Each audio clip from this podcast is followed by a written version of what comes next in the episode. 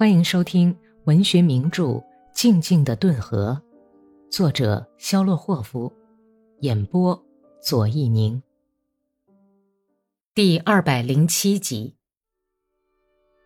十二月七日，辛切尔卡斯克已经知道协约国的军事代表团到达的消息，满城盛传，一支强大的英国海军舰队已在新俄罗斯克港内抛锚。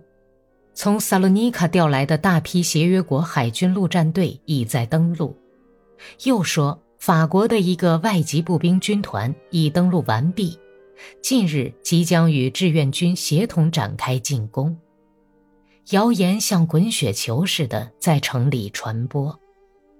八日早晨，克拉斯诺夫命令派禁卫军鄂德曼斯集团的哥萨克去做仪仗队。匆忙装备了由鄂德曼斯集团的青年哥萨克组成的两个连，给他们穿上长筒靴和配有白色武装带的制服，又同样匆忙地把他们和一个号兵连一起送往塔甘罗格。在俄罗斯南方的英法军事代表团的代表们，为了执行一项特殊的政治侦察任务，决定派几个军官到新切尔卡斯克去。他们的任务是了解顿河地区的形势和与布尔什维克继续进行斗争的前景。英国派的是陆军大尉邦德、中尉布鲁姆菲尔德和蒙罗；法国派的是陆军上尉奥什、中尉鸠普里和福尔。协约国代表团这么几个微不足道的低级军官的到来，由于某种奇缘。一下子就变成了特使，在将军府里面引起了极大的骚乱。几位特使被隆重地接到新切尔卡斯克，极度的逢迎拍马，弄昏了这几个原是很本分的军官的头脑。于是他们自己也有点飘飘然了，感到自己真正的伟大，就开始以保护者自居。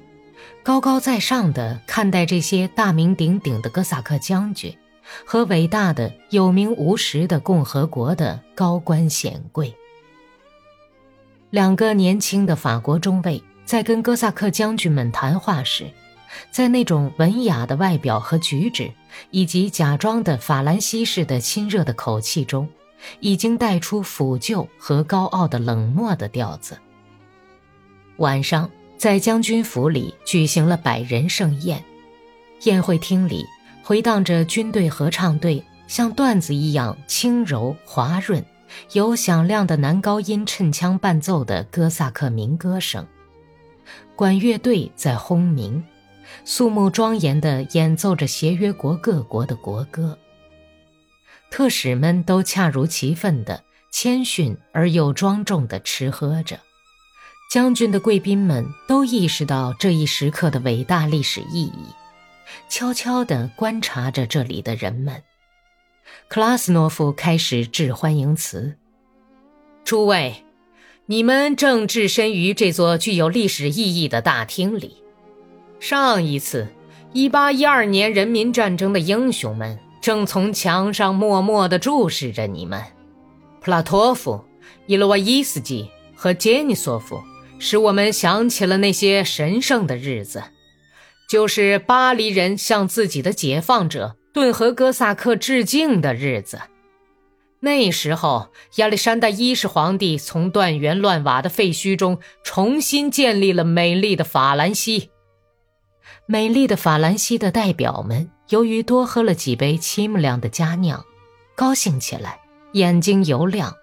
但是他们还是聚精会神地听完了克拉斯诺夫的欢迎词。克拉斯诺夫不厌其烦地描述了在野蛮的布尔什维克桎梏下的俄罗斯人民遭受的深重灾难后，慷慨激昂地结束说：“俄罗斯人民的优秀的代表人物正在布尔什维克的刑讯室里就义，他们的目光转向你们，他们正等待你们的救援。”你们应该援助他们，只有他们而不是顿河需要你们的援助。至于顿河，我们可以自豪地说，我们已经享有充分的自由。但是我们的最终意图，我们斗争的目的是为了伟大的俄罗斯，忠实于自己的盟友，为同盟者的利益正在牺牲自己的俄罗斯，他正在殷切地期望着盟友们的援助。一百零四年前的三月里。法兰西人民夹道欢迎亚历山大一世皇帝和俄罗斯的禁卫军。从那个时候起，法兰西人民的生活进入了一个新的时代。这个时代使法兰西成了头等强国。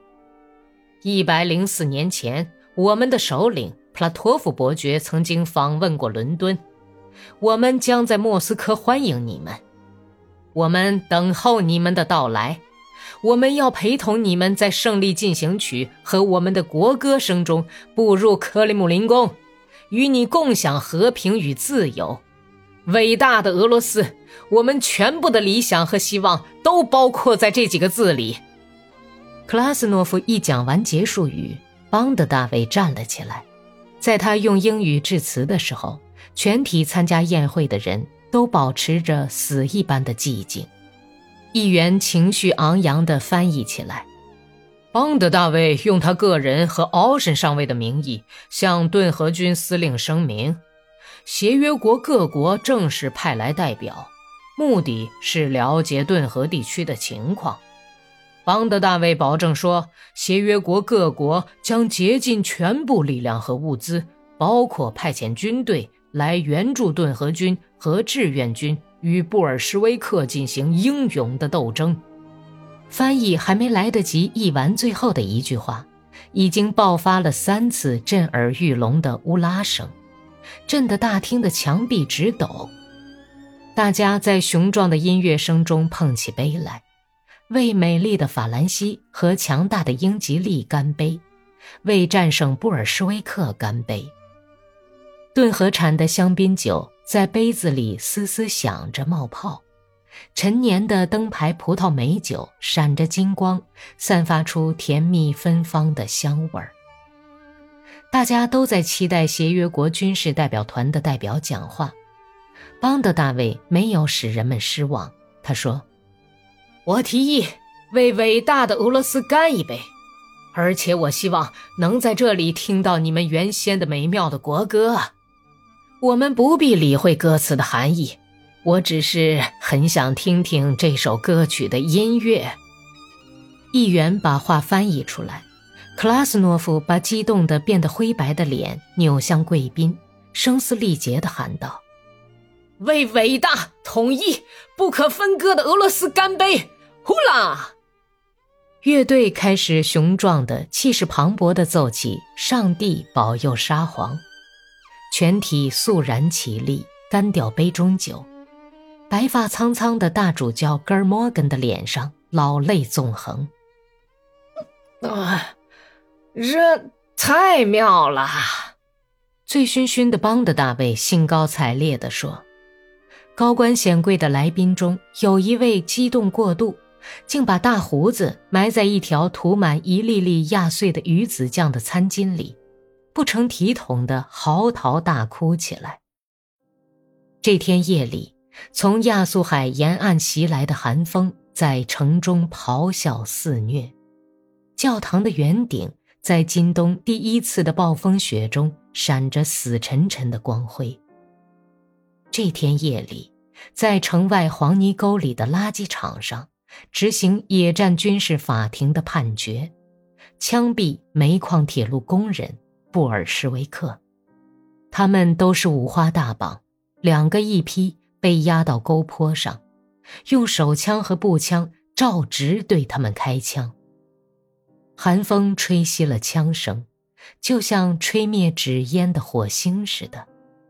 可是由禁卫军鄂德曼斯集团的哥萨克组成的仪仗队，在将军府的门外，却被边谷的寒风冻成了冰棍儿。哥萨克冻得发黑的双手紧握出鞘的马刀柄，眼睛冻得眼泪汪汪，腿全冻木了。